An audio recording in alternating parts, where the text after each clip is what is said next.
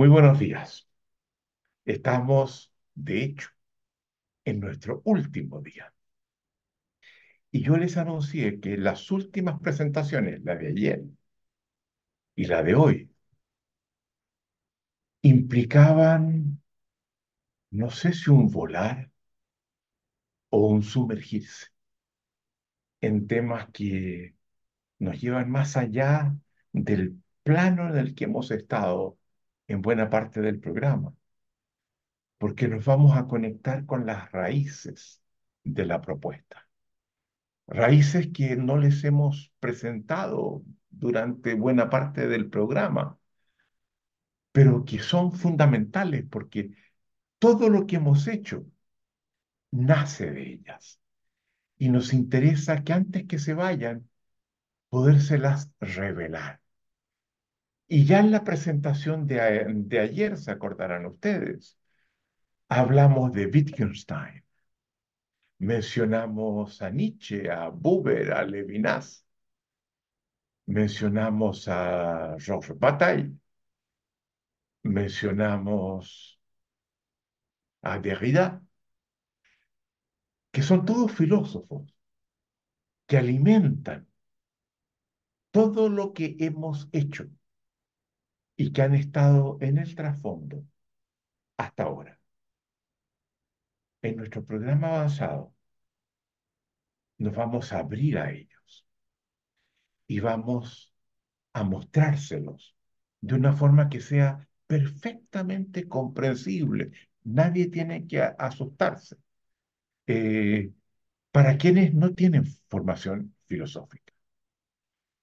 Pero yo quiero un poco comenzar a, a entregarles un cierto mapa de esas raíces filosóficas eh, para que ustedes comiencen a, a situarse en las raíces más profundas de la propuesta que les hacemos, particularmente del discurso de la ontología del lenguaje, del cual derivamos la disciplina del coaching ontológico.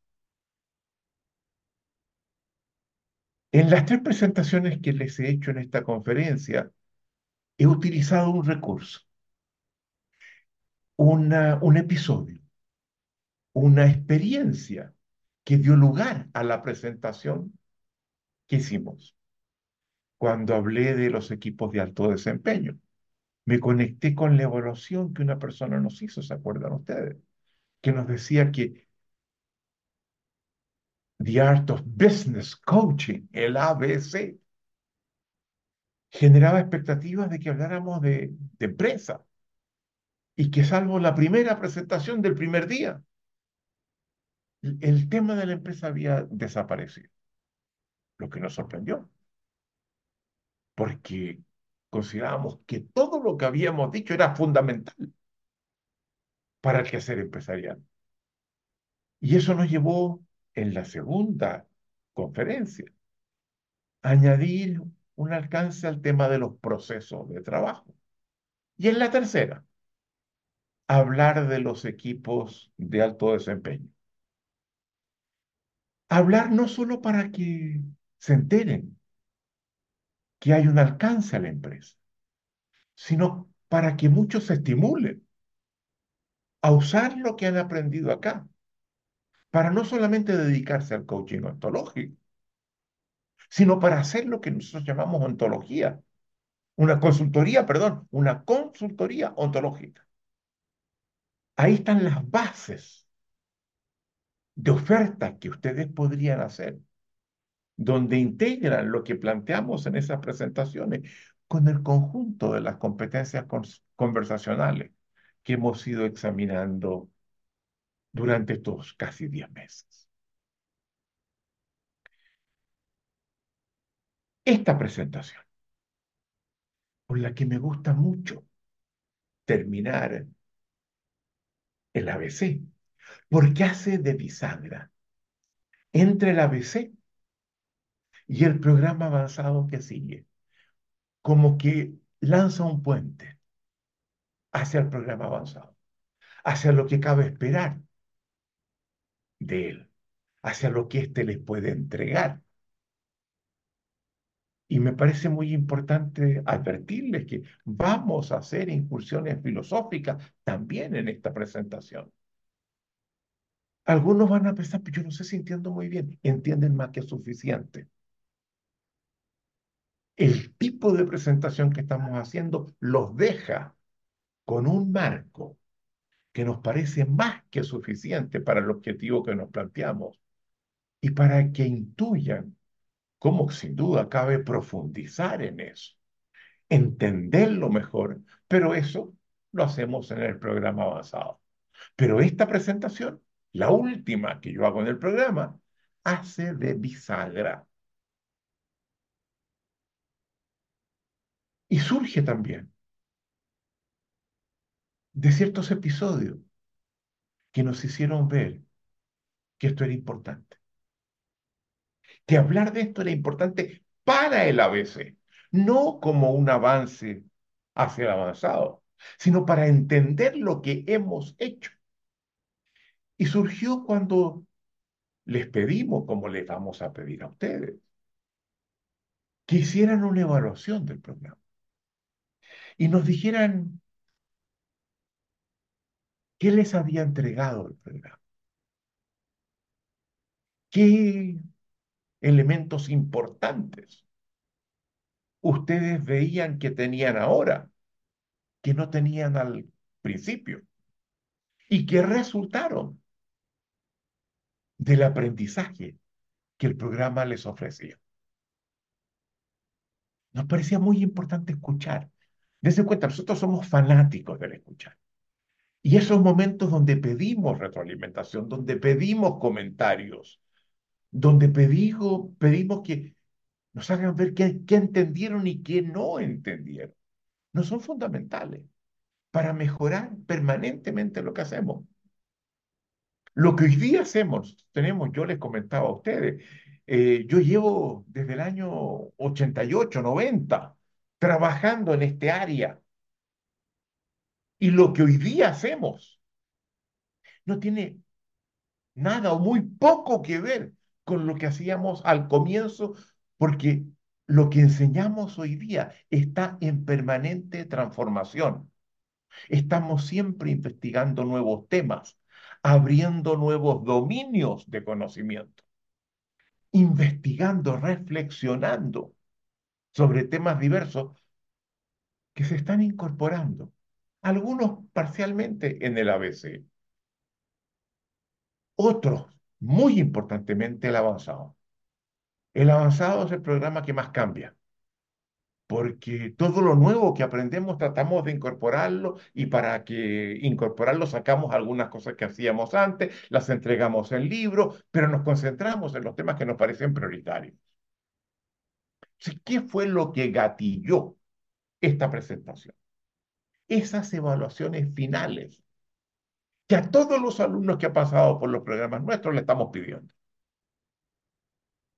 ¿Qué les entregó? ¿En qué se tradujo el aprendizaje que les hemos dado? Y nos dimos cuenta que la gran mayoría, pero lejos la gran mayoría de las evaluaciones que recibimos, se dividían en dos campos unos que, apuntaban a ciertas competencias conversacionales que se habían dado, que eran fundamentales en su vida. Y nos decían, mira, yo, yo, yo en este programa aprendí a escuchar. Y eso tuvo un impacto fundamental en mi vida, en mi relación de pareja, con mis hijos, con mis colaboradores. Me cambió mucho. Otros decían, mira, eh, las declaraciones. A mí me costaba mucho decir que no. A mí me costaba mucho y mencionaban distintas declaraciones. Yo, por ejemplo, no, no hacía declaraciones de error. Me costaba hacer declaraciones de quiebre. Y eso hizo un cambio fundamental en mi vida porque he podido progresar, cambiar, aprender, transformarme. El manejo de los juicios, me decían, decían algunos. como algo fundamental. Yo no me preocupaba si los juicios que yo emitía o que recibía estaban adecuadamente fundados. No sabía retroalimentar juicios, recibir los juicios que, me daban. La promesa fue fundamental. Hoy día soy de una impecabilidad que antes no, no tenía. Las emociones, ¿para qué hablar? Abrirme al mundo de las emociones fue fundamental. Yo no las veía. Las sentía, claro, pero aunque las sentía y estaban en mí, no les daba importancia. Y menos todavía, no sentía que yo podía diseñar mis estados emocionales. En fin, competencias conversacionales. Interesante, ¿verdad? Pero otros en vez de mencionarnos competencias conversacionales, iban un poquito más allá. Y nos decían, mira, yo quiero reportarles las experiencias que durante estos 10 meses yo he tenido, que han sido un hito, un evento de fundamental transformación en mi vida. Esto me permitió resolver tales problemas, tales problemas, tales problemas. No hablaban de competencias conversacionales, sino del uso que habían hecho de ellas para vivir mejor, para convivir con los demás mejor, para tener una vida más plena. Fantástico, ¿verdad? No se puede esperar más. Sí se puede esperar más. Y ese fue el punto que nos dimos cuenta cuando veíamos esas evaluaciones, que en ellas faltaba algo. ¿Y qué era aquello que faltaba? Algo muy importante, relacionado con una visión de totalidad de lo que enseñamos. No estaba presente, se iban a cuestiones puntuales, diversas, que costaba integrarlas pero esto nace de una dimensión que produce todas esas experiencias o todas esas competencias. Y nuevamente, nos dijimos si nuestros alumnos que vinieron a aprender acá no las han visto, ni se refieren a ellas, la responsabilidad no es de ellos, la responsabilidad es nuestra. Y tenemos que asegurar que se las mostremos. No las hemos sabido mostrar. Y por eso que esta presentación está. Porque busca fundamentalmente hablar del tema que no era mencionado. Acerquémonos a él. El programa, sostenemos, es más que la suma de sus partes. Y las respuestas que recibíamos apuntaban a partes distintas. No han sido las partes las que permiten generar la totalidad de la que quiero hablar. Es al revés. Es de la totalidad identificada que las partes han sido generadas. Y esto es muy importante, porque si no tienen acceso a la totalidad, ustedes van a funcionar con lo que ya aprendieron. Pero queremos que ustedes contribuyan, desarrollen esta propuesta, más allá de lo que lo hemos hecho nosotros. Y para eso es fundamental introducirlos a lo que queremos hablar ahora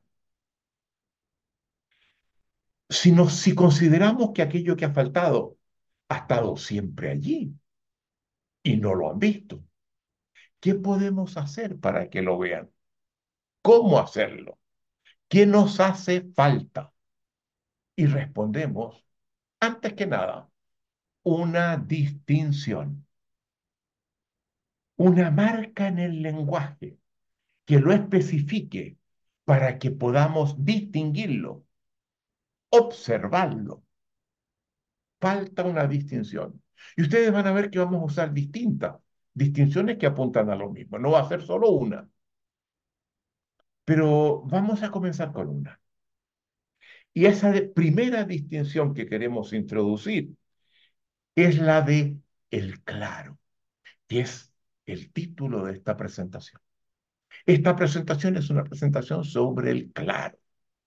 Parece algo extrañísimo. ¿Qué es esto del claro? Lo van a entender perfectamente. Y no se trata de una distinción arbitraria. La recogemos de dos importantes corrientes filosóficas. Una, una de las más importantes que incide en la propuesta, Heidegger. Nietzsche y Heidegger yo creo que son los grandes pilares de nuestra propuesta. Y por eso que yo escribo un libro sobre Nietzsche, libro que les entregamos en el avanzado, que nos interesa que lo lean, escrito para la calle, escrito para un lector que no tiene formación filosófica. Nosotros, ustedes van a ver, queremos enseñar en la calle, en la plaza, en el ágora, como hablaban los griegos. Y el otro, a diferencia de Heidegger, que es uno de los filósofos modernos más destacados, más importantes, el principal filósofo del siglo XX, nos referimos a un filósofo antiguo del que vamos a hablar ahora, Heráclito. Y se lo queremos presentar. Podríamos hablar mucho más de lo que vamos a hablar ahora, pero queremos que los ubiquen, que sepan quiénes son, cuándo vivieron y qué tipo de aporte hicieron para eventualmente, posteriormente, poder meterse y navegar en ello. El claro se trata de una distinción que nos conecta con un concepto que utilizamos permanentemente. Otro concepto, otra distinción. Y que muy posiblemente ustedes lo usan sin realmente saber lo que significa. ¿Cuál será ese término? Que lo usan sin saber posiblemente lo que significa. El concepto de ontología, el concepto del ontológico, porque lo que hacemos descansa en un discurso, que es la ontología del lenguaje, y ofrece una disciplina que es el coaching ontológico. Y le van a preguntar, oye, ¿qué es esto del ontológico? Y me interesa decirles, muy posiblemente no saben cómo responder a eso. Y las respuestas que den quizás no son las adecuadas. ¿Qué significa lo ontológico? ¿Qué significa ontología? ¿A qué nos referimos cuando hablamos de la ontología del lenguaje? La respuesta no es fácil. Y les pedimos que no busquen esa palabra en el diccionario, porque lo que en el diccionario van a encontrar va a ser el sentido etimológico de la palabra, que remite a sus orígenes, de dónde viene, cómo está constituida. Y ontológico viene de dos términos griegos. No fue inventada en, Grecia, fue inventada en el siglo XVII, pero usó dos términos griegos. El término ontos, que significa ser en griego, y el término logos, que tiene múltiples significados, pero aquí está en el significado que significa teoría. La teoría sobre el ser. Ahora, si siguen ese, ese esa comprensión del término ontología, se salen de aquí, del espacio que hemos constituido, que hemos diseñado para este aprendizaje. es muy importante que me sigan con atención porque lo que yo hago es modificar el sentido del ontológico. Y les voy a explicar cómo lo hago y hacia dónde lo dirijo. Les decía que el término ontología no es tan antiguo, no va más de dos mil años a la época de los griegos. Fue acuñado a comienzos del siglo XVII por dos filósofos secundarios alemanes, que hoy día poca gente habla de ello, en 1606 por Jacob Lerhardt, en un libro que se llamaba Ogdoas Scholastica, y luego en 1613 por otro filósofo alemán que se llamaba Rudolf Gödel, en un libro que se llamaba Lexicon Philosophicum. Muchos escribían en latín. Y vamos a ver por qué en latín, que solamente los entendían muy pocos. ellos hablan de ontología y le confieren el sentido de la teoría del ser. Pero con el tiempo, ese sentido se va a dar una vuelta caldero. Y yo, en esa vuelta caldero, me permito entonces modificar la comprensión que le vamos a dar al término ontología.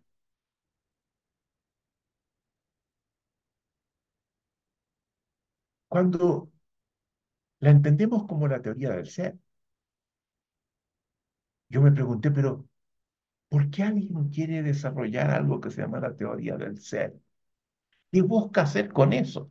¿Qué lo induce? ¿Qué lo lleva? ¿Qué lo conduce a generar un campo de conocimiento que tiene que ver con la teoría del ser. Y digo, esa teoría es una respuesta a otra pregunta que no ha estado siempre reconocida. Y es bueno verla, porque esa teoría del ser busca responder a una pregunta que está detrás, detrás que no se hace explícita y que es la búsqueda por el carácter de la realidad. Búsqueda que siguiendo algunos filósofos antiguos, como Parménides, Platón y Aristóteles, que nos sugieren que para dar el carácter de la realidad hay que saber explicar lo que las cosas son. Y por tanto, hay que explicar el ser de las cosas. Y yo les dije ayer, el pasar de cómo explicar cómo las cosas son y convertirlo en explicar el ser de las cosas, cae en una trampa del lenguaje. Toma lo que es un verbo, son, es del verbo ser, lo convierte en un sustantivo, el ser, y luego ese ser lo constituye en sustancia. Y esa es una trampa del lenguaje. Entonces, lo que nosotros procuramos hacer es volver a la pregunta sobre el carácter de la realidad. Y a eso vamos a llamarlo ontología. Que una de las respuestas es la teoría del ser, que va a constituir una respuesta posible, la metafísica. Pero hay otras respuestas posibles. Hoy día las vemos, los antiguos no las vieron. esa, el volver a la pregunta por, por la realidad, nos permite abarcar algo mucho más grande. Y es una realidad vista como un todo. La realidad como tal ¿Cómo es? No se trata de realidades específicas, delimentadas,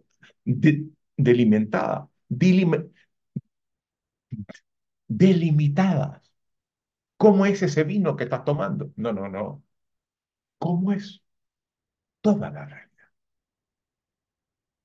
Se trata de la realidad vista como un todo. Se trata de la pregunta filosófica por excelencia. Apunta cómo damos cuenta de la realidad, cómo debemos dar cuenta de ella. Y en la historia del pensamiento filosófico se ha respondido a la pregunta ontológica, así entendida, en dos modalidades distintas, la antigua y la moderna. Y me interesa examinar brevemente ambas. En la antigüedad, en la época de los griegos particularmente, se pensaba que la pregunta sobre el carácter de la realidad se la respondía observando la realidad directamente y reflexionando, razonando sobre ella. Y los griegos lo van a hacer de muy distintas maneras. De muy distintas maneras, tanto que Nietzsche va a decir, ¿saben? Los griegos exploraron todos los caminos posibles de la filosofía. Y toda la filosofía que se ha desarrollado después tiene una referencia, tiene una conexión con algunas propuestas que hicieron los griegos. Y quiero mencionar al menos cuatro grandes olas. Los presocráticos, que son los primeros filósofos, siglo, año 600. El primero de ellos, Tales de Mileto, que hace, levanta una pregunta. ¿Qué es el arjé en griego? ¿Qué significa el arjé? Significa cuál es el principio y fundamento de todas las cosas que conforman la realidad, la naturaleza en la que estamos.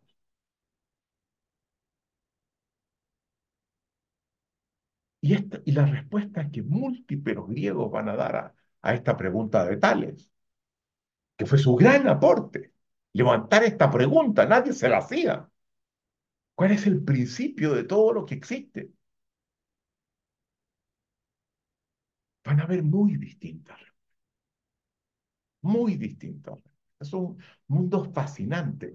Y cada una de esas respuestas va a dar lugar a desarrollos filosóficos posteriores en los presocráticos.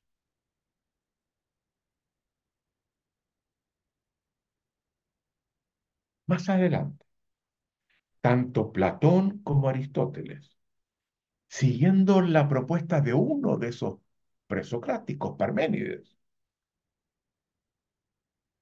van a sostener que todas las cosas que conforman la realidad remiten a un ser y desarrollan lo que llamamos la ontología metafísica, que va a ser hegemónica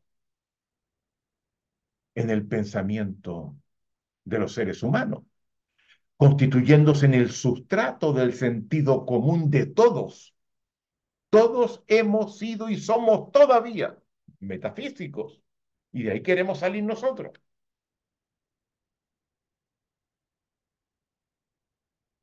Y la utilizamos, lo que ellos dicen, para buscar cómo las cosas son. Hay que buscar el ser. En eso consiste dar cuenta cómo las cosas son. Ser, sustantivo, sustancia. Ellos no hablan de ontología porque el término no existía, hablan de metafísica. Y por metafísica entienden que están dando cuenta precisamente del carácter de la realidad. Es un camino que ellos toman para dar cuenta del carácter de la realidad. Y Aristóteles tiene una obra que se va a llamar Metafísica. Y él dice en esta obra en qué consiste lo que está abordando. Y les voy a, a decir la frase que nos entrega en la metafísica para dar cuenta de qué trata ese libro. Dice, es la respuesta que damos a la pregunta por el ser en cuanto ser. Vale decir, habiendo establecido que tenemos que dar con el ser de las cosas, lo que él hace en ese libro. Sí, pero ¿qué es el ser? ¿Cómo podemos hablar de, de qué se trata? ¿Qué forma tiene? ¿Qué atributo? Esto que vamos a buscar, ¿cómo es? Este concepto abstracto de, del ser que va a orientar el pensamiento filosófico metafísico. ¿Cómo podemos hablar de él? ¿Cómo podemos entenderlo? Por tanto, escuchen bien, voy a repetirlo. La pregunta por el ser en cuanto ser es lo que la ontología metafísica y la obra de Aristóteles, metafísica, busca responder. El ser en cuanto ser. No en piedra, en árbol, en persona, en gato, no, no, no. A nivel abstracto, está este término, ser, que tenemos que, que va a orientar nuestro intento de conocimiento. Entonces, es lo que para él define ese ser la realidad de las cosas. Después de los presocráticos, los, surge una corriente que es muy importante. Y yo los últimos meses he estado sumergiéndome entero en ella. Son los sofistas, que van a ser eh, muy criticados directamente después, casi por contemporáneos de ellos, los, los metafísicos. Cuando uno se, se, pregunta no solamente qué dicen los metafísicos, sino contra quiénes están diciendo lo que dicen, uno tiene dos respuestas.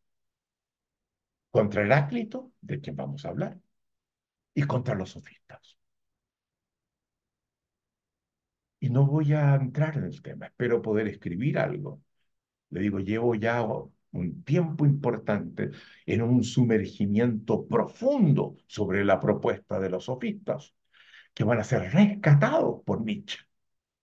Es uno de los primeros filósofos que se da cuenta que lo que ellos hicieron, a pesar de la crítica, pero demoledora que los metafísicos le dieron, haciendo el término sofista, eh, charlatanes, gente que juega con ideas contradictorias que no conducen a nada,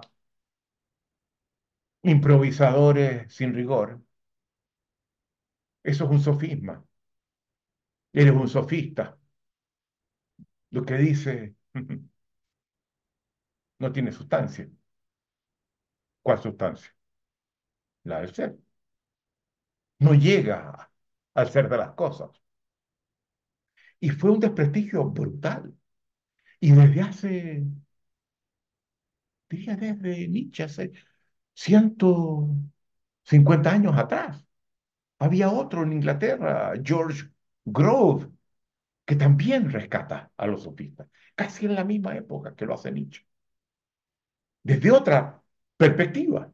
Todo eso espero escribir sobre ello en algún momento.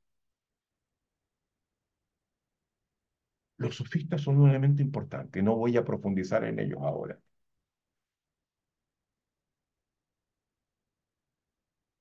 Pero esa propuesta, que es la ontología metafísica, con el tiempo, con el desarrollo histórico, comienza a, encontrar problemas.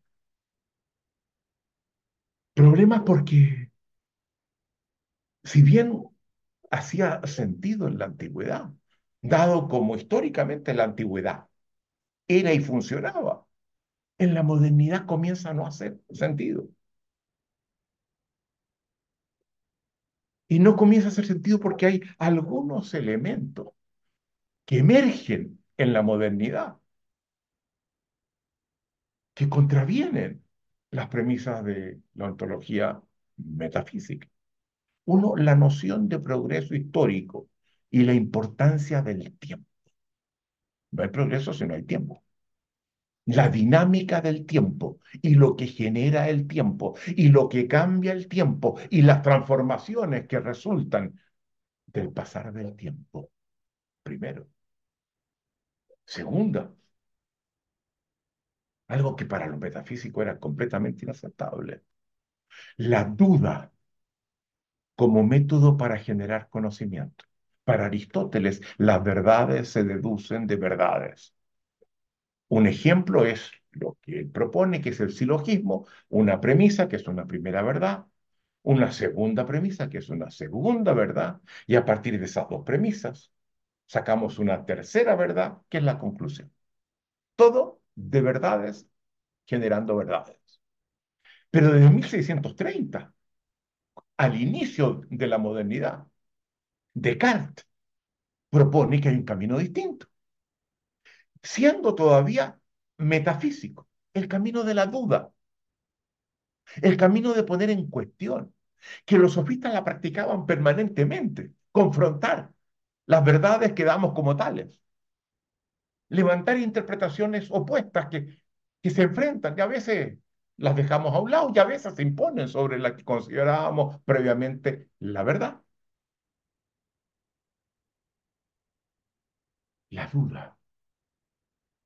Y surgió una influencia muy grande que viene de una conexión con otros filósofos griegos que surgen después de los metafísicos. La filosofía helenística, que entre ellos incluía a los escépticos, que decía toda verdad es una conjetura, es una hipótesis que puede ser demostrada falsa. No alcanzamos verdades definitivas, que era el elemento central de la metafísica. Surge de allí de la influencia de los escépticos. Y surge en la modernidad cuando los textos de esos filósofos antiguos, después de la Edad Media, comienzan a, a llegarnos desde Bizancio, donde los árabes los habían guardado desde Alejandría. Y el mundo occidental europeo se encuentra con estas formas de pensamiento que durante la, la Edad Media no habían tenido ningún acceso. Y el tercer elemento, puedo mencionar más, pero creo que, que con esto basta. La premisa de que hay que partir pensando desde el ser humano. Y no desde la realidad como tal, como lo hacían los presocráticos y los metafísicos. Y eso también remite a los sofistas. El más importante de los sofistas, Protágoras, lanza una doctrina que, se fue, que fue conocida como la doctrina del homo mensura, dicho en latín, aunque fue un filósofo griego, pero así la llamaron posteriormente, la doctrina del homo mensura. Homos, hombre, ser humano. Mensura, medida, donde él planteaba el hombre, el ser humano, es la medida de todas las cosas. Y si queremos entender y conocer las cosas, tenemos que partir entendiéndonos nosotros. Porque entendemos las cosas no de acuerdo a cómo ellas son, sino de acuerdo a cómo nosotros somos. ¿Se dan cuenta la importancia de los sofistas y tan desprestigiados? Y Descartes también sigue ese camino. Su primera premisa es dudar de todo. Y sale de ese dudar de todo, así, bueno, si dudo de todo, hay una cosa de la que no puedo dudar, que estoy dudando. Eso, ¿cómo lo voy a negar? Que estoy pensando, cuestionando. Y su primera premisa, de donde parte toda su filosofía, es ergo es pienso, luego soy. Cogito ergo sum. Pienso, luego soy, porque el dudar es una forma de pensar. Sigue ese camino. Y eso marca la reflexión filosófica moderna. Sin embargo, para los, los modernos, el acercamiento ontológico de los antiguos, que no se llamaba ontológico porque el término surge en la modernidad, siglo XVII, al comienzo, ya lo vimos, se presenta como ingenuo. La realidad para los modernos no puede ser abordada directamente, partiendo de ella misma. Lo acabamos de ver. Es preciso abordarla partiendo del ser humano para quien tal realidad es su realidad. Esto es muy importante. Y por eso que hemos sostenido en este programa, en uno de los principios que les propusimos, no vemos las cosas como son, sino como somos. Escucharon eso cuando se, se los dijimos. Ahora estamos diciendo de dónde viene, la historia que tiene eso los sofistas. La conexión con los sofistas, que eran uno de los enemigos junto a Heráclito de la propuesta metafísica y que son recuperados por algunos pensadores molestos, eh, modernos, particularmente los primeros, Friedrich Nietzsche, alemán, y George Grove, empirista pragmático inglés. Interesante. Y Kant, que es el filósofo moderno más importante, cuando la filosofía moderna va en ascenso y luego comienza como a desarmarse a partir de él. Una de las contribuciones filosóficas más importantes que nos hace es señalar lo que los seres humanos no podemos aprender las cosas como ellas son, lo que él llama las cosas en sí. Que no, no llegamos allí, no tenemos cómo. Solo podemos aprender las cosas tal cual como ellas se nos manifiestan, no como ellas son. Heráclito decía, la naturaleza gusta esconderse. Y por tanto, la forma como se nos manifiesta no nos revela el ser de las cosas, que posiblemente existe, pero nosotros no accedemos a él. Solo accedemos a las apariencias que vemos tal como ellas se nos, manifiestan. Y la modernidad, por lo tanto, tiende a bloquear el camino que seguían los antiguos, como los presocráticos, que miraban las cosas y buscaban ese principio que las constituye.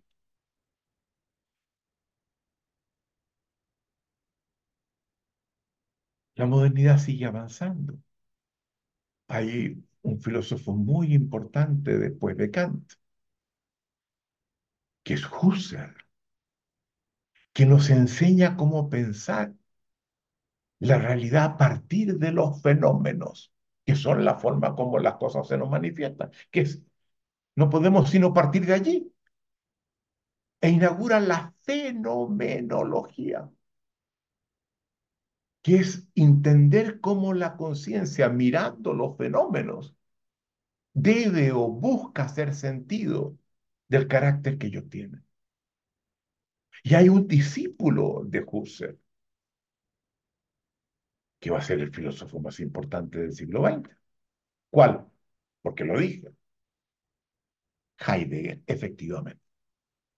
Que fue discípulo de Husserl, pero en vez de estudiar la forma como Husserl lo hizo, estudiando los fenómenos, no importa cuáles ellos sean. Heidegger dice, hay que comenzar con estudiar el fenómeno de la existencia humana. La experiencia, hay que hacer una fenomenología de la experiencia de la existencia humana. Hay que partir de allí, siguiendo Protágoras. Y esa es su gran contribución. Estudiar el ser existente que los seres humanos somos y que él le coloca un nombre en alemán, Dasein. Olvídense del nombre. Y a partir de ese momento, la noción de ontología de todo lo que hemos visto se bifurca en dos momentos distintos para la modernidad. Un primer momento donde entender la realidad significa, primero, profundizar en la experiencia de nuestra existencia, en nosotros, que nos acercamos a la, a la realidad de acuerdo a cómo somos. Y si no sabemos cómo somos y tratamos de entender la realidad tal cual ella es, sacándonos a nosotros del escenario, no llegamos. Y por tanto lo de el análisis del Dasein que hace Heidegger es fundamental hoy día. Y luego, habiendo entendido cómo somos, dado cómo somos, cómo eso nos hace ver la realidad como la vemos, ahí pasamos al resto de la realidad. Son dos momentos importantes en el pensar filosófico. Primero, la fenomenología de la experiencia de la existencia humana. Heidegger. Ser y tiempo. 1927. Luego, a partir de cómo somos, cómo percibimos.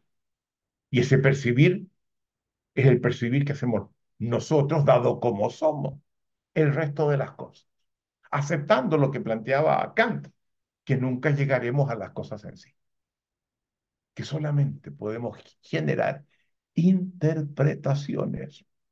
Interpretaciones que, como decían los escépticos, son siempre hipotéticas, son siempre conjeturales, siempre pueden ser sustituidas por otras mejores y más profundas. Entonces, Heidegger desarrolla una filosofía que él llama ontológica y que la define. Y queremos compararla con la definición que utilizaba Aristóteles para la metafísica. La respuesta que damos a la pregunta por el ser en cuanto ser. Heidegger entrega otra respuesta para dar cuenta de lo que llama ontología. Y dice, ontología es la respuesta a la pregunta por el ser, por el ser que se pregunta por el ser. ¿Y quién es ese ser que se pregunta por el ser y que desarrolla caminos de conocimiento? El ser humano. La filosofía ontológica de Heidegger parte por entender filosóficamente al ser humano. Y es uno de los pisos fundamentales, junto con otros, pero uno de los más importantes de la propuesta que da lugar a la ontología del lenguaje y al coaching ontológico.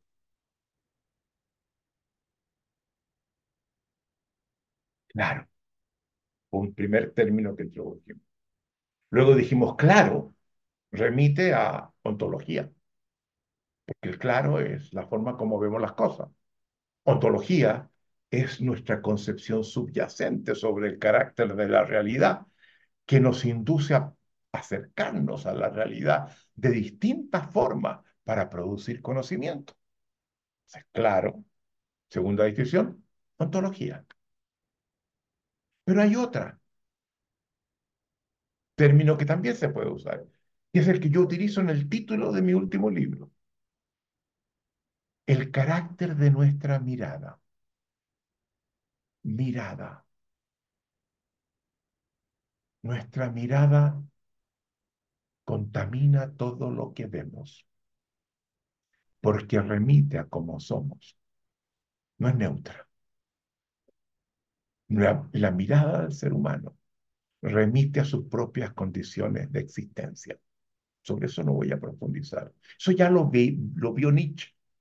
Nietzsche decía, cuando miramos a las cosas, nosotros nos interponemos entre ellas y nosotros, nos ponemos al medio y las vemos a partir de nosotros. Ya lo vio Nietzsche en su momento.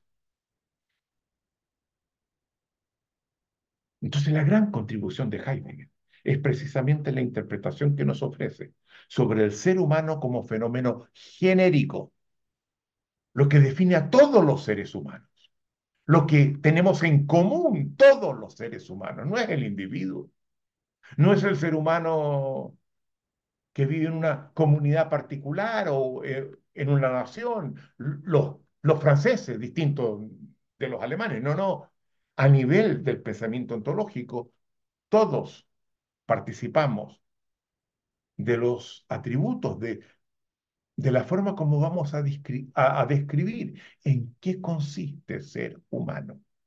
Sobre eso profundizamos maravillosamente en el avanzado.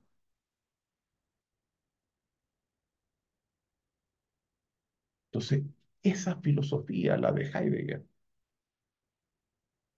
ofrece un claro. Y el término claro lo introduce él. Dice, esta filosofía ofrece, lo voy a decir en alemán, traducido a claro en castellano, ofrece un Lichtung. ¿Qué significa Lichtung? Licht significa luz el ser humano ilumina la realidad en la que se encuentra, incluyéndose a sí mismo, de una forma particular. Que la puede cambiar. Pero siempre tiene unas restricciones, siempre está definida por él. No tiene que ser una sola, puede desarrollar distintas miradas. Y eso es lo que va a dar lugar a la distinción entre la mirada metafísica y la ontología existencial, hermenéutica, lingüística, que se inaugura con Heidegger, con Nietzsche, con los filósofos del lenguaje, que tiene esos tres rasgos, existencial, porque nace de estudiar cómo es la existencia del ser humano. Hermenéutica, porque le da importancia a las interpretaciones, y la hermenéutica es la filosofía de los fenómenos interpretativos. Y lingüística, porque, siguiendo nuevamente a los sofistas, e incluso a Heráclito, le da al lenguaje un papel fundamental, a lo que los griegos llamaban el logos. Pero ¿de dónde saca Heidegger esta distinción del claro? ¿De dónde la toma? Porque no es una distinción que invente él. La saca del folclore de los campesinos bávaros, su tierra natal. Baviera es una zona de Alemania que contiene un territorio muy grande que se llama la Selva Negra, que es una zona boscosa, muy boscosa, por eso que negra, particularmente oscura y tupida. Y quien se adentra en ella en su oscuridad. Ve árboles, tras árboles, tras árboles, tras árboles, que no terminan nunca. Pero a veces llega a un lugar en el que los árboles se ralean y se produce un claro, permiten que llegue la luz del sol. Y quien se para allí se da cuenta que no solo se encuentra rodeado de árboles, se da cuenta que se encuentra en un bosque. Bosque es la totalidad de ese conjunto de árboles. Es la mirada de totalidad de una realidad. Y los campesinos bávaros hablaban mucho de ese claro de la selva negra. Claro que cuando Heidegger se ve haciendo lo que él hace, él estaba muy ligado al folclore bávaro. Se da cuenta que le sirve para hablar lo que él está haciendo. Él está produciendo un claro, donde ver la diversidad de cosas, de la diversidad de los seres humanos. Él está tratando de entender al ser humano que todos somos, el ser humano genérico. Y esa es su gran contribución, que no ha sido plenamente aprovechada. La psicología debería estarse nutriendo de una manera muy importante. No digo que deje al lado lo que hace, pero Heidegger hace un aporte fundamental. Nietzsche también. Y no han sido plenamente incorporados por las disciplinas científicas que estudian la forma de ser de los seres humanos. No digo la biología, pero sí la psicología, la antropología, la sociología, etc. La etnografía, la ciencia política, todas esas deberían estarse empapando con lo que estamos hablando.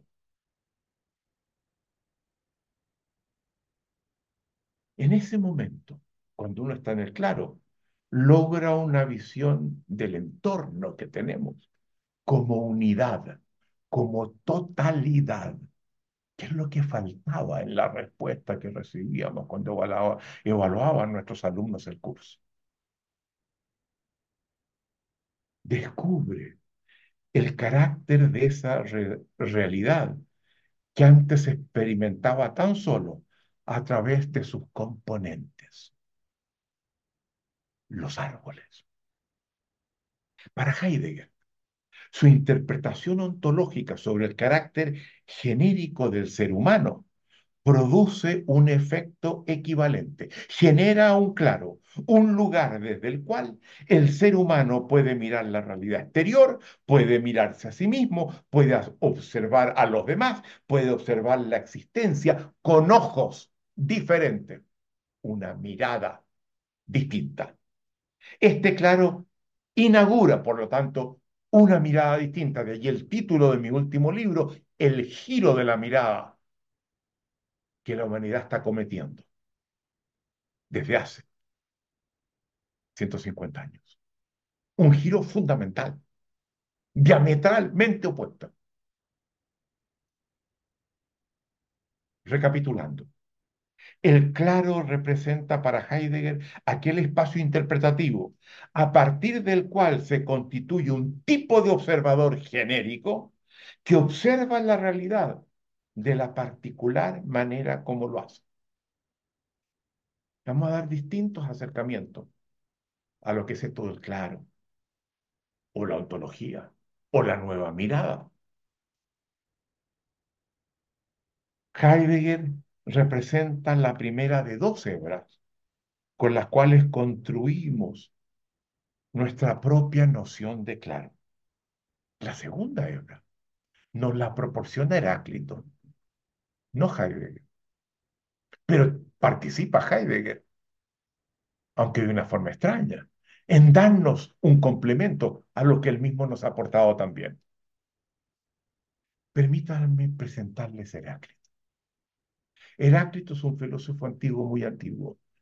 Era ya una persona adulta en el año 500 a.C.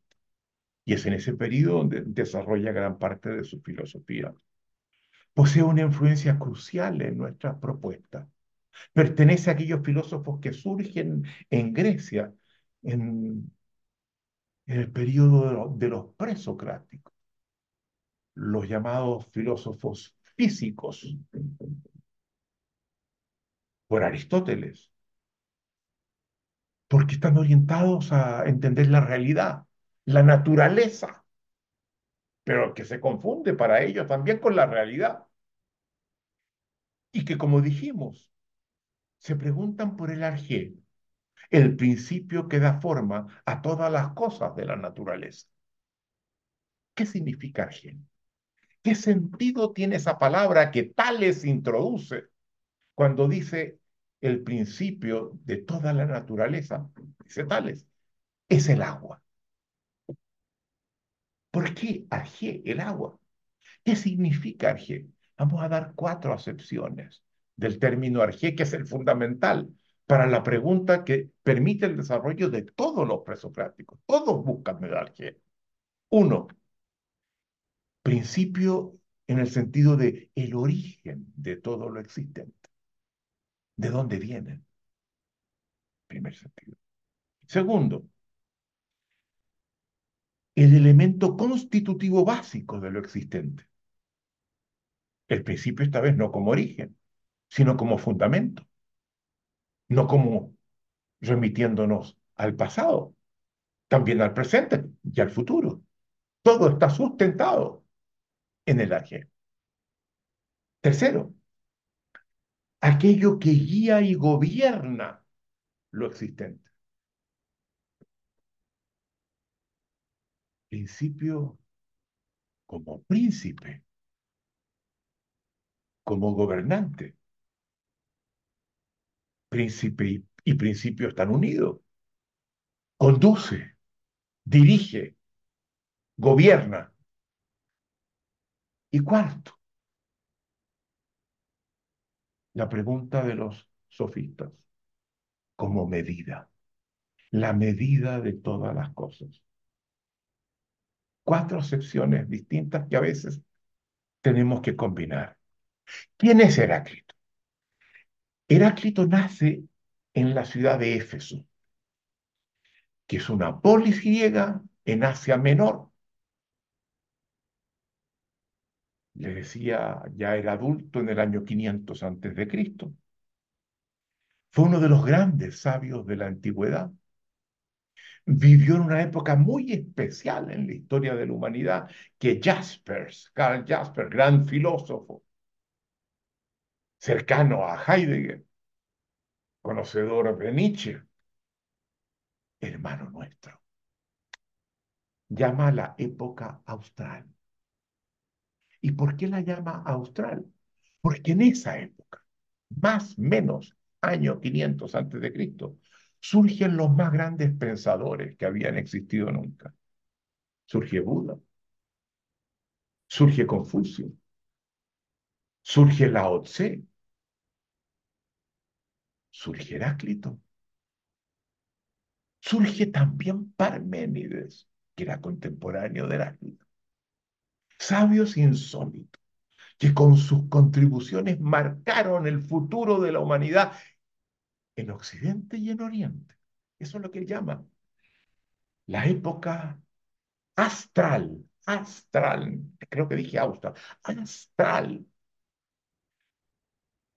En esa época, en la época de Heráclito, Éfeso estaba bajo el dominio del imperio persa. Era colonia de los persas, que eran un pueblo colonizador muy benévolo, muy abierto, que le daba grados de libertad a, los pueblos que conquistaban en la medida que aceptaran que ellos manejaban el poder y pagaran ciertas contribuciones que alimentaban el imperio persa. Pero a partir de eso podían pensar como, como quisieran y hacer múltiples cosas en forma independiente de lo que era muy único, porque los imperios hasta entonces establecían una dominación, pero muy, muy fuerte. Los persas no. Seguían las, la doctrina de un gran profeta, que era Zaratustra. Los griegos lo llamaban Zoroastro. Y esto es curioso. El libro más importante de Nietzsche es Así hablaba Zaratustra. Y quienes lo han estudiado nos dicen, ¿saben? Quién está detrás del Zaratustra de Nietzsche. ¿Quién está hablando? No es Zoroastro, Zaratustra persa. Es Heráclito. Él esconde Heráclito tras la figura de Zaratustra. Y Zaratustra es un profeta que, que establece entre sus grandes contribuciones una distinción tajante entre el bien y el mal a partir del cual afirma la importancia central de los valores. De nuevo, vamos a Nietzsche. Cuando Nietzsche se le pide, ¿en qué consiste tu filosofía? Él dice en una transformación fundamental de los valores con los cuales hemos operado hasta ahora. Una transvaloración de los valores, responde Nietzsche. Interesante. En esa época donde vivía Heráclito, el emperador persa era Darío, de gran tolerancia, muy ilustrado, que libera a los judíos de Babilonia, que les dice, saben, los que quieran volver a Palestina, que lo hagan. Es más, a los que vuelvan, yo estoy dispuesto a financiarles la reconstrucción del templo de Jerusalén destruido por los babilónicos y por los asirios. Yo se lo financio para que puedan seguir honrando la religión que todavía tienen. Darío sabe de Heráclito. En Éfeso, ciudad que pertenecía al imperio, sabe de su sabiduría y le pide que por favor él redacte la constitución del imperio persa. Dense cuenta la apertura de este emperador. Y Heráclito le dice que no, que él viene, viene de los griegos, que, es posible que, no, que, lo, que esto sea una cosa muy compleja que al final no resulta y que opta por agradecerle el honor que le está brindando, pero opta que no.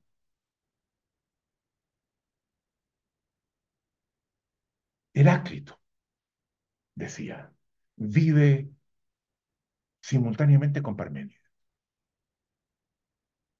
Y se produce entre ellos una gran confrontación. Posiblemente no está claro que haya sido explícita, que se hayan conocido mutuamente y sus aportes filosóficos, pero lo que dicen es diametralmente opuesto. Parménides vivía en el extremo occidental del mundo griego, en el sur de Italia.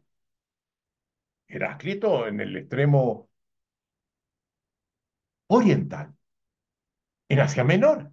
El griego estaba en el Mediterráneo y tenía colonias desde España, Italia, Francia.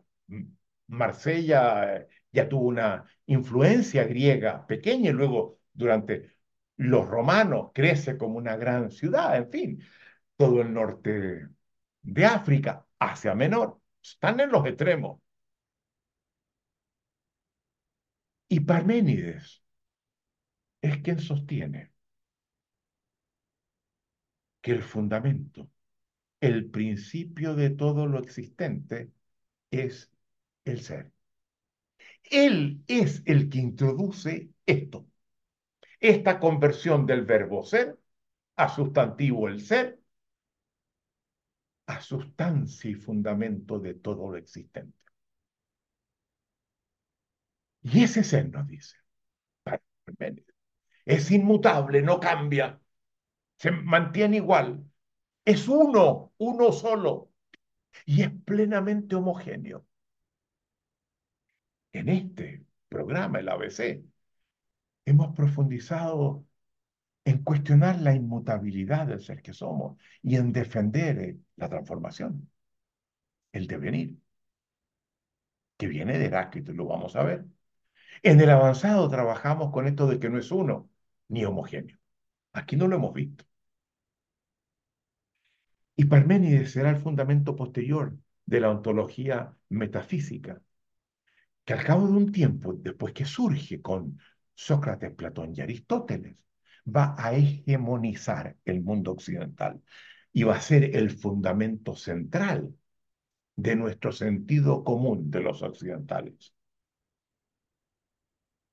Veamos la otra corriente que se contrapone a, a Parménides, Heráclito, en el extremo oriental del mundo griego. Sostiene, esto es fantástico, el principio de todo lo existente, dice él, es el devenir, es la transformación, que nada está inmutable, que todo está cambiando, aunque sea muy lento. Yo a veces cuento que fui con Alicia al Museo Geológico del Gran Cañón del Colorado, donde es un cañón inmenso donde uno ve las distintas capas que la Tierra tuvo sucesivamente. Y hay una cita de uno de los grandes científicos que trabajaron en explorar y estudiar el Gran Cañón del Colorado, que está en el Museo Geológico del Gran Cañón, que dice no hay nada más cambiante que la roca, la que están viendo allí, si se le concede el debido tiempo. Lo están viendo. Interesante, ¿verdad? El principio es el devenir, es la transformación. La inmutabilidad no es sino una ilusión. Parmenides decía, el cambio no es sino una ilusión. Esta realidad se rige por la multiplicidad, por las relaciones de oposición, por la ley de la contienda, dice Heráclito. Agón en griego, contienda, lucha, batalla. Están las cosas peleando, confrontándose unas con otras y produciendo el devenir. Sin embargo, esa multiplicidad de la que habla Heráclito, es vista como un todo. Y es uno de los primeros filósofos antiguos que para hablar de esa multiplicidad como un todo, utiliza el término del cosmos. El cosmos, que lo incluye todo.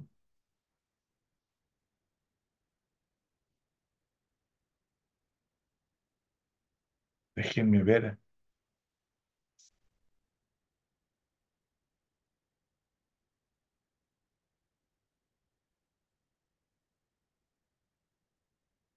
Heráclito, como dijimos, será más adelante el fundamento de la filosofía de Nietzsche.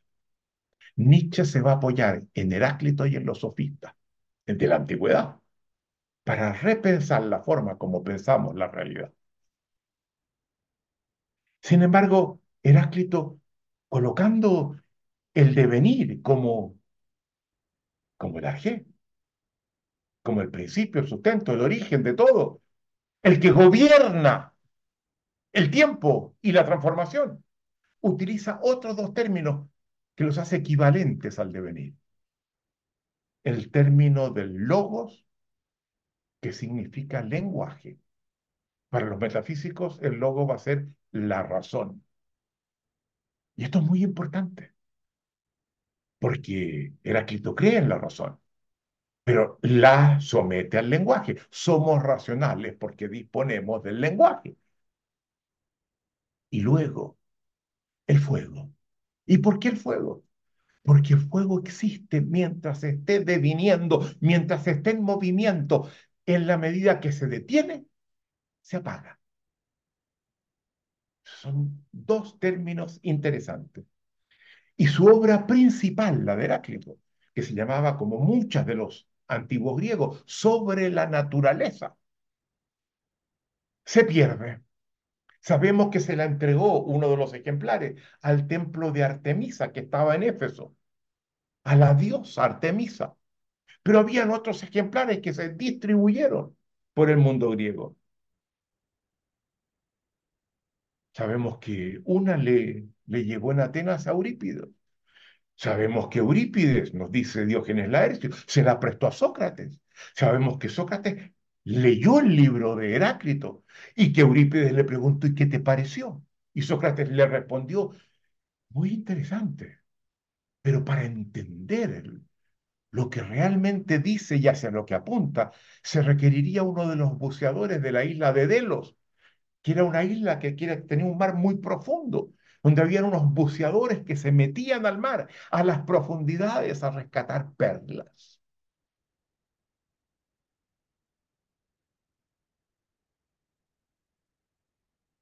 Heráclito es uno de los antagonistas fundamentales de los metafísicos, que lo critican por todos lados tratan de demostrar que estaba completamente equivocado. Y aunque el libro que él escribió no nos llegó, hubo muchísimos críticos de Heráclito que citan pedazos y los critican. Afortunadamente, porque esos pedazos que citan nos permiten conocer lo que pensaban desde una perspectiva distinta. Y hay 126 breves fragmentos de Heráclito citados por sus críticos que se han recuperado y nos dan una idea del pensamiento de Heráclito. Caben en tres páginas, cuatro páginas, 126 pequeños fragmentos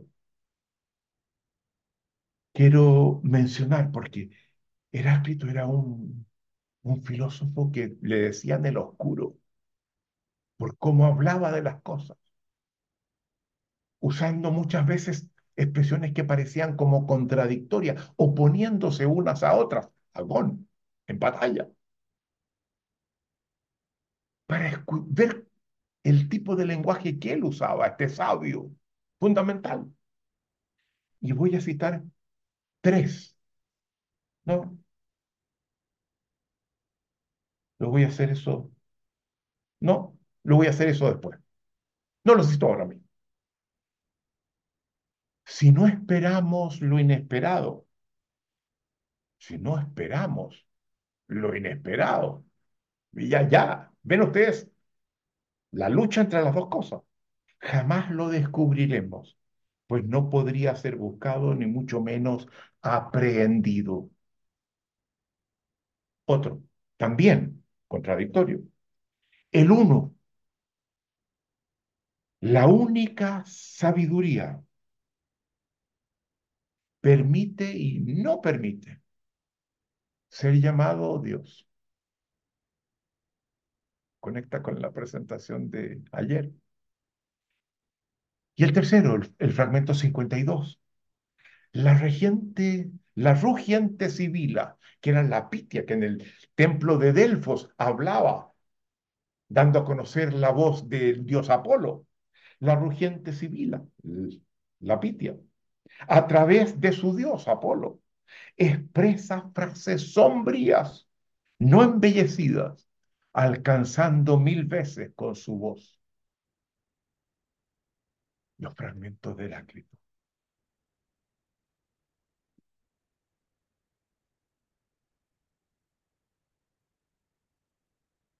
A través de sus fragmentos nos acercamos a su pensamiento. Pero para nuestra sorpresa, nos encontramos con un fragmento que dice algo que ningún otro presocrático había dicho. Todos ellos volcados a, conocer la naturaleza, la realidad exterior. Heráclito dice en uno de sus fragmentos, indagué en mi propia naturaleza. En estudiarse el mismo en estudiar qué encuentra cuando mira en él al ser humano. Y uno queda diciendo, bueno, ¿y qué descubrió? ¿Qué vio? Y no sabemos porque los fragmentos que tenemos son muy pocos. Pero hay uno de ellos que nos da una pista que es fantástica, donde dice, muy cortito, mi carácter es mi destino. Esta frase no es trivial. Esta frase es un, es un terremoto. Evaluémosla. Es insólita para su época, porque los griegos creían que el destino estaba en manos de los dioses. Y él dice, mi carácter, la forma como yo soy, define mi destino define mi fortuna, define mi existencia, determina mi futuro y le arrebata de las manos a los dioses el poder de transformación de que disponemos los seres humanos. Esto es insólito, ¿se dan cuenta ustedes? Y eso, en eso nos apoyamos nosotros, en lo que hacemos. Pero cuando coachamos lo que entendemos, lo que buscamos es cómo es esa persona. Y dado cómo es, qué posibilidades abre, qué horizontes genera, qué obstáculos produce, que lo hacen sufrir, que no le permiten resolver problemas que en su existencia encuentra. Ahí está Heráclito detrás, a partir de los desarrollos que otros a partir de él hicieron.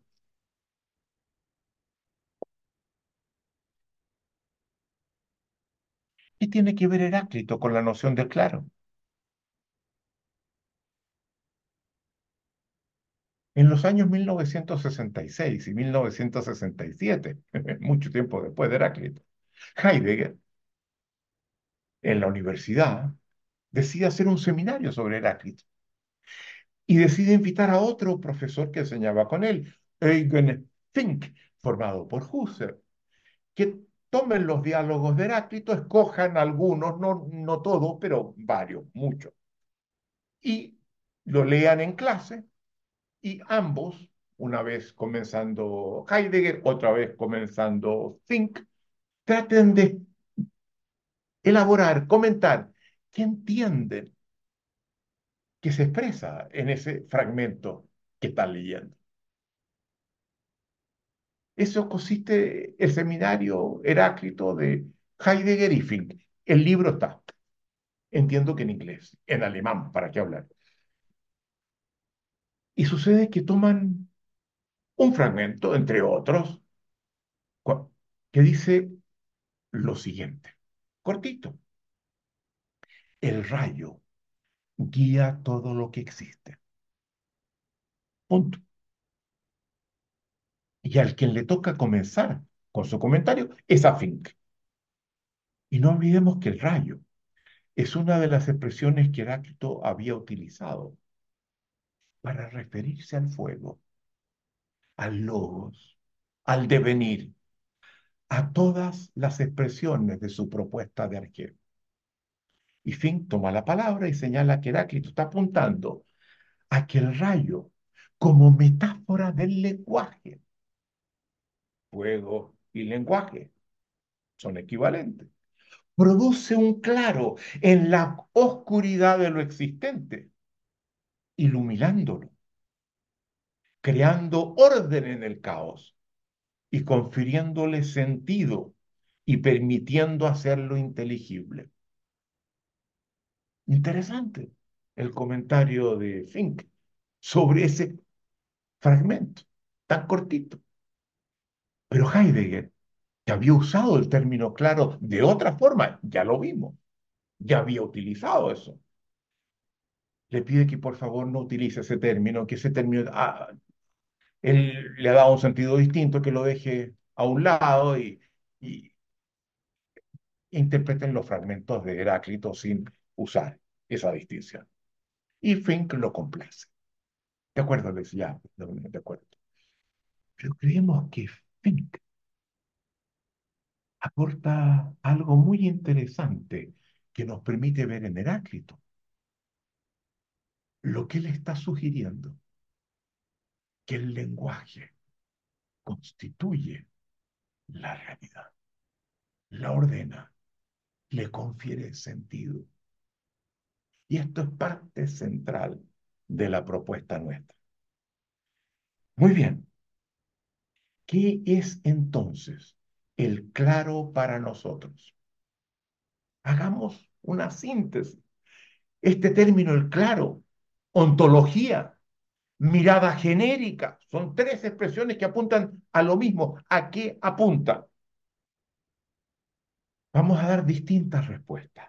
La primera, el claro representa el conjunto de presupuestos a partir de los cuales se conforma un determinado observador genérico que incluye a múltiples seres humanos, una forma particular de darle sentido a la realidad, una mirada distinta sobre el carácter de esa realidad, a partir de las cuales construimos nuestras interpretaciones sobre ellas. Ellos representan las bases de nuestra interpretación del mundo. Este claro. Del carácter de la realidad, de los demás, de nosotros mismos y de la existencia, la vida. Ello implica que todas esas interpretaciones remiten a una raíz común. Segunda respuesta, acercándonos, pero para que lo, eh, podamos verla por otro lado. Esto de mirar las cosas por distintos lados es una de las características de, la fenomenología. Segunda respuesta. Esa interpretación primaria a lo que hemos aludido surge de la manera como nos concebimos a nosotros mismos. No como individuos, sino la interpretación genérica que poseemos sobre el fenómeno humano. La forma como interpretamos el mundo, la realidad, los demás, etcétera, resulta de la manera como entendemos a los seres humanos. Desde hace ya mucho tiempo, el mundo occidental ha estado atrapado en una interpretación genérica que llamamos el programa metafísico. Las premisas básicas de esta ontología metafísica son que el sentido que el sentido de este mundo no está en cómo se nos muestra, sino escondido. Más allá de él, que lo trasciende. Y que en esa trascendencia nos encontramos con el ser que da cuenta de cómo ese mundo es. Y que ese ser, como dijimos, tiene ciertos atributos, es inmutable. Uno, homogéneo. Y que cuando llegamos a él, damos con la verdad. Y que esa verdad es abstracta, no se ve directamente. Es universal, es definitiva, inmutable como el ser al que, al que accedimos. Y que el camino para llegar a la verdad que nos conduce al ser es la razón. El logos como razón, no como lenguaje.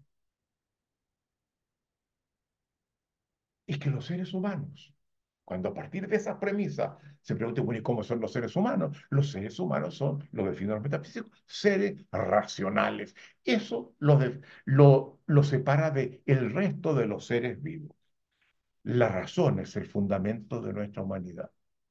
Esto decimos es el lenguaje que nos provee, entre otras cosas, entre muchas otras cosas, la razón.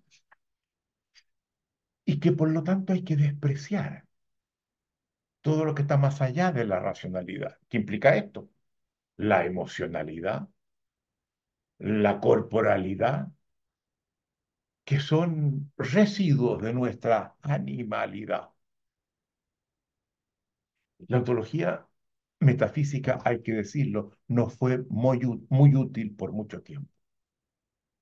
Pero hace algo más la metafísica. Hasta entonces, los sofistas, los presocráticos, desarrollaban la filosofía en la calle, conversando con el conjunto de los ciudadanos. Estaba abierta, era asequible a todo el mundo.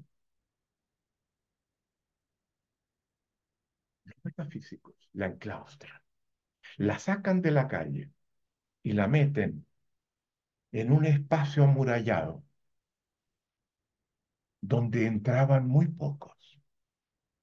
En la academia de Platón, en la puerta había un letrero que decía solamente podrán entrar aquí quienes sepan geometría.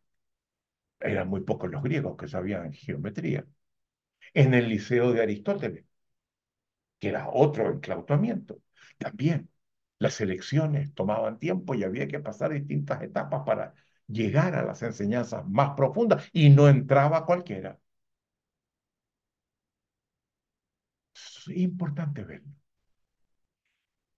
Desde hace ya tiempo, esta interpretación hegemónica, que devino hegemónica con el tiempo, que se impuso y que llegó a regir sobre nuestro sentido común, nuestro sentido común, aunque no sepamos nada de metafísica, nada de filosofía, nuestro sentido común tiene un sustrato metafísico sin que lo sepamos, sin que entendamos incluso lo que es la metafísica. Somos expresiones de las premisas de esa metafísica de hace 2500 años.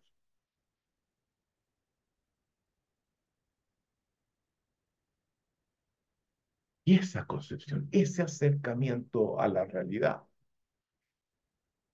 se está haciendo crecientemente un obstáculo para nuestra existencia.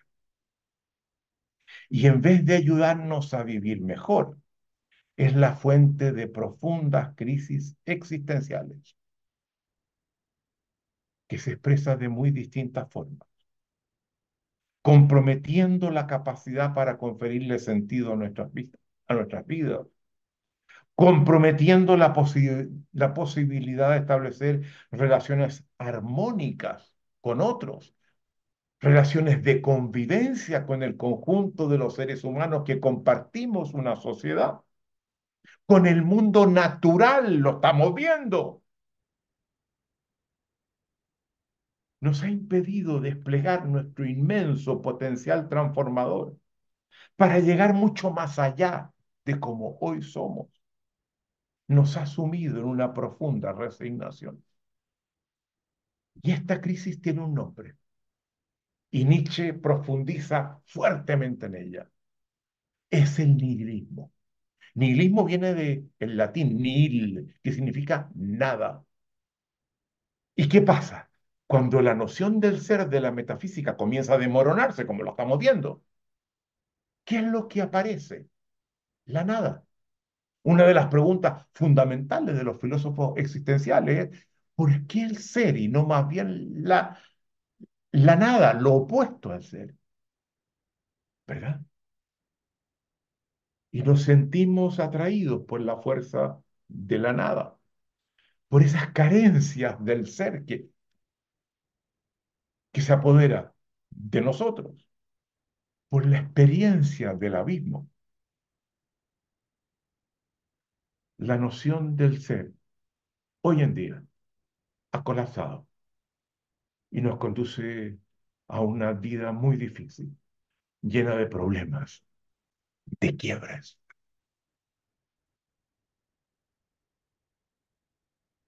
Más todavía, en un mundo que se caracteriza por la aceleración de las transformaciones, que está cambiando permanentemente y que estamos ligados, sin darnos cuenta, a un sustrato que valoriza la inmovilidad, la inmutabilidad.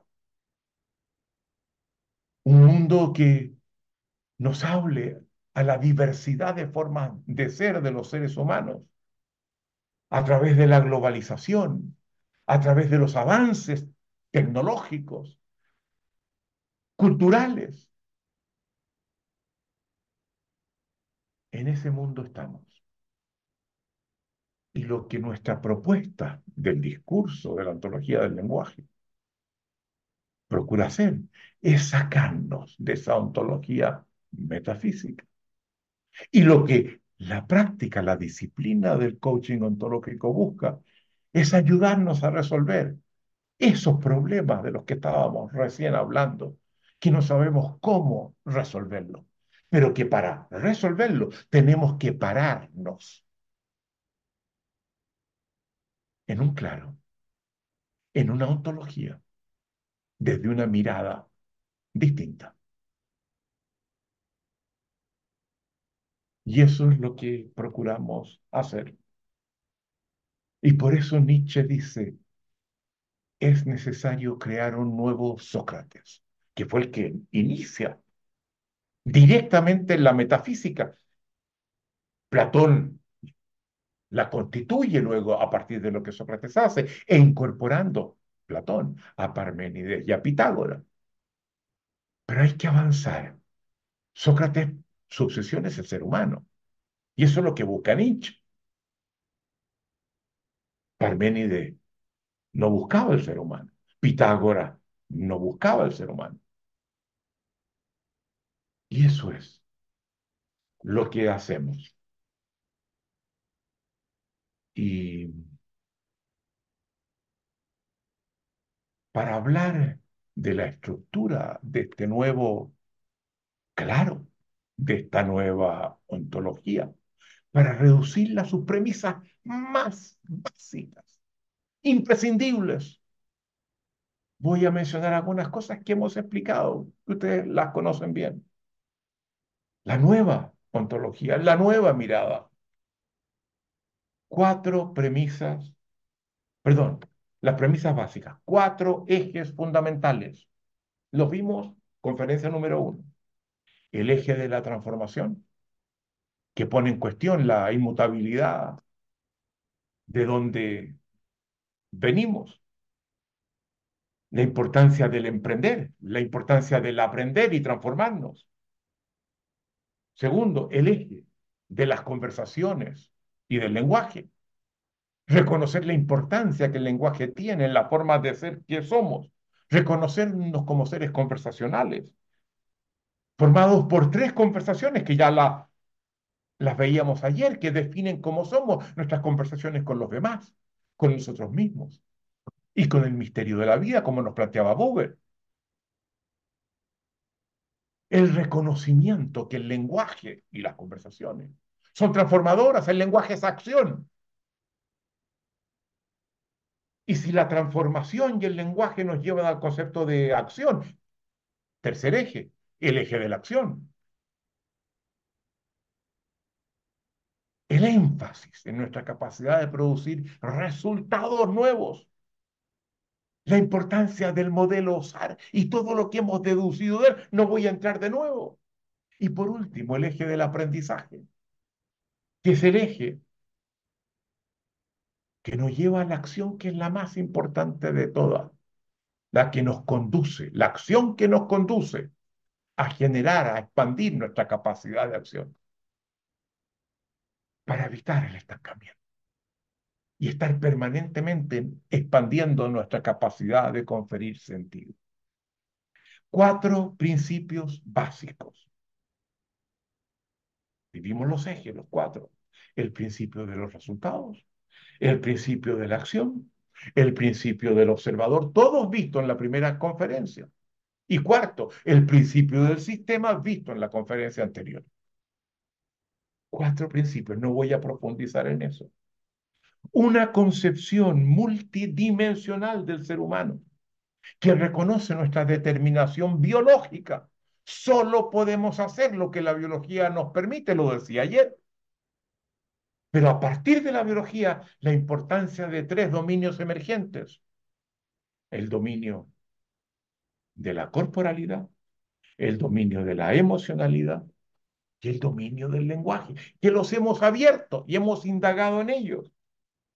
La corrección que hacemos de los atributos del ser, porque no dejamos a un lado el ser, pero lo usamos como verbo, como somos. Y en nuestras formas de ser, que son diversas y están en cambio permanente,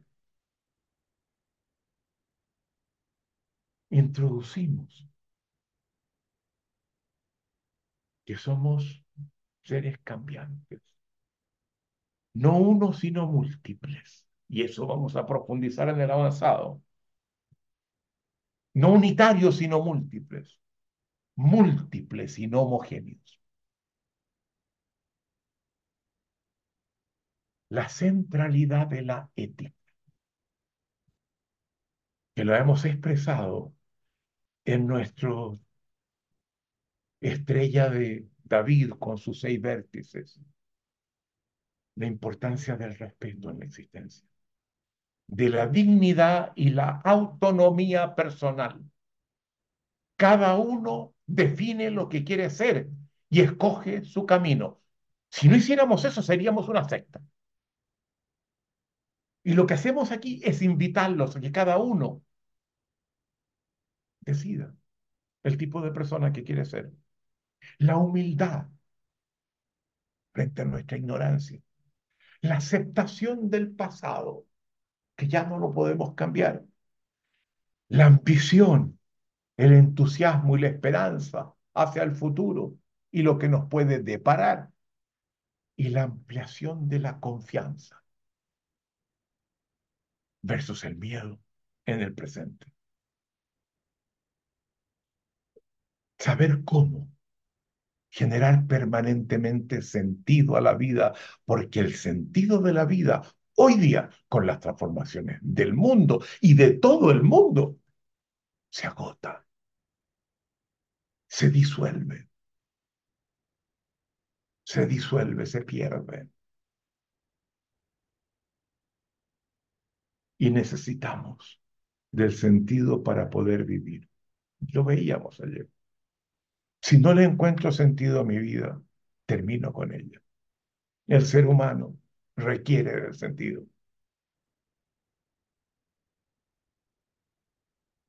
El carácter histórico, dinámico, del sentido y de la verdad. Nuestros conocimientos nunca son definitivos. El sentido mismo no es nunca el sentido final. Y hay que saber, hay que aprender a conferirlo. No viene dado de afuera, de un mundo trascendente que nos ilumina. Somos nosotros los que lo producimos.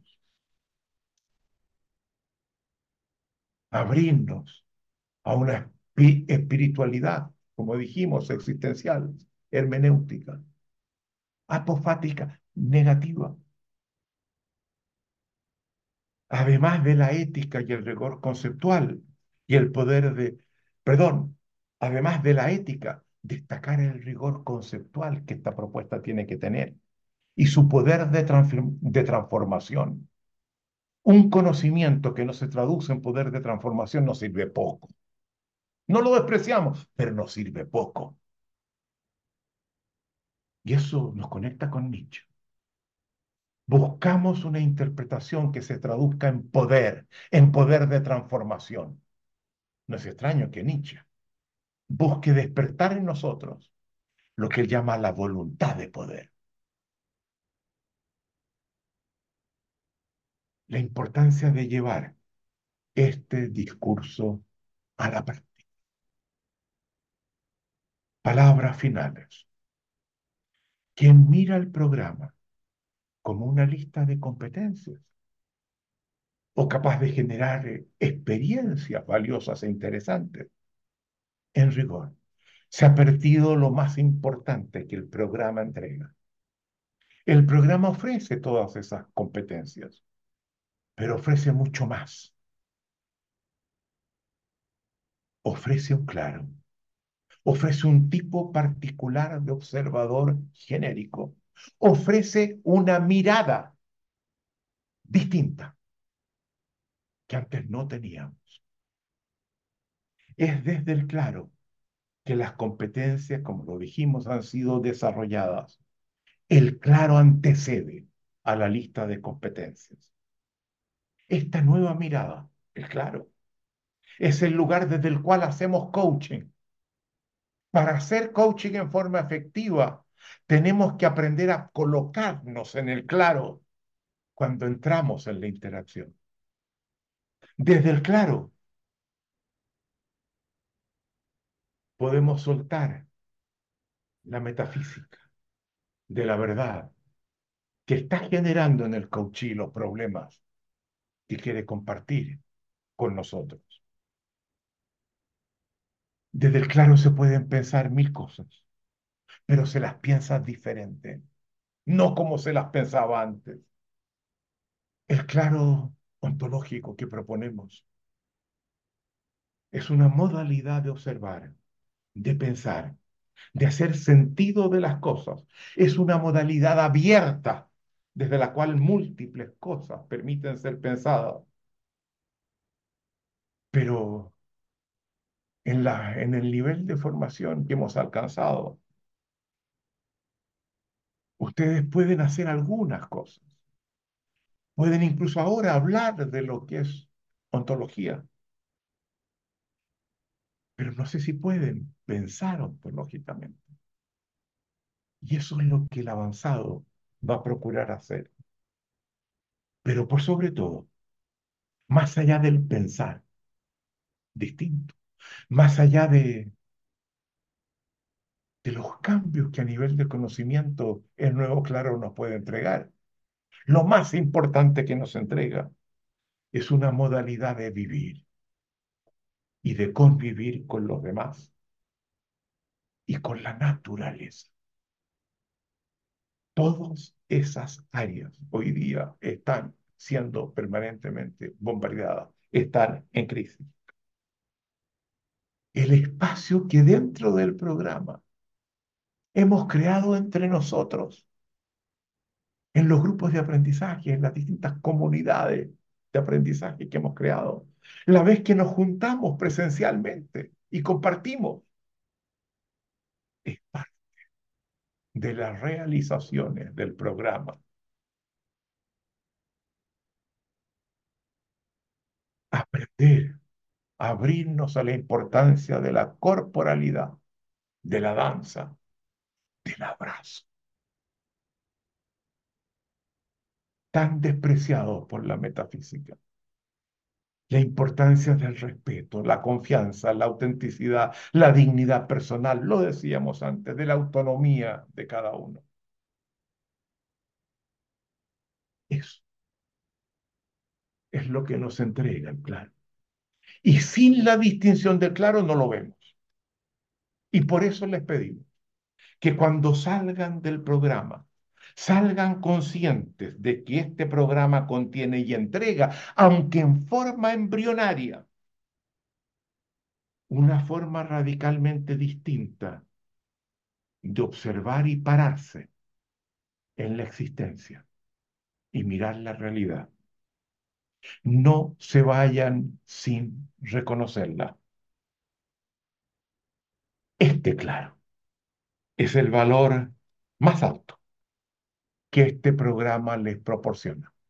Y eventualmente para los que sigan, les seguirá proporcionando. Muchas gracias. Que les vaya muy bien. A los que no los vea pronto en algún otro espacio, un abrazo infinito. Muchas gracias. Ha sido un gusto.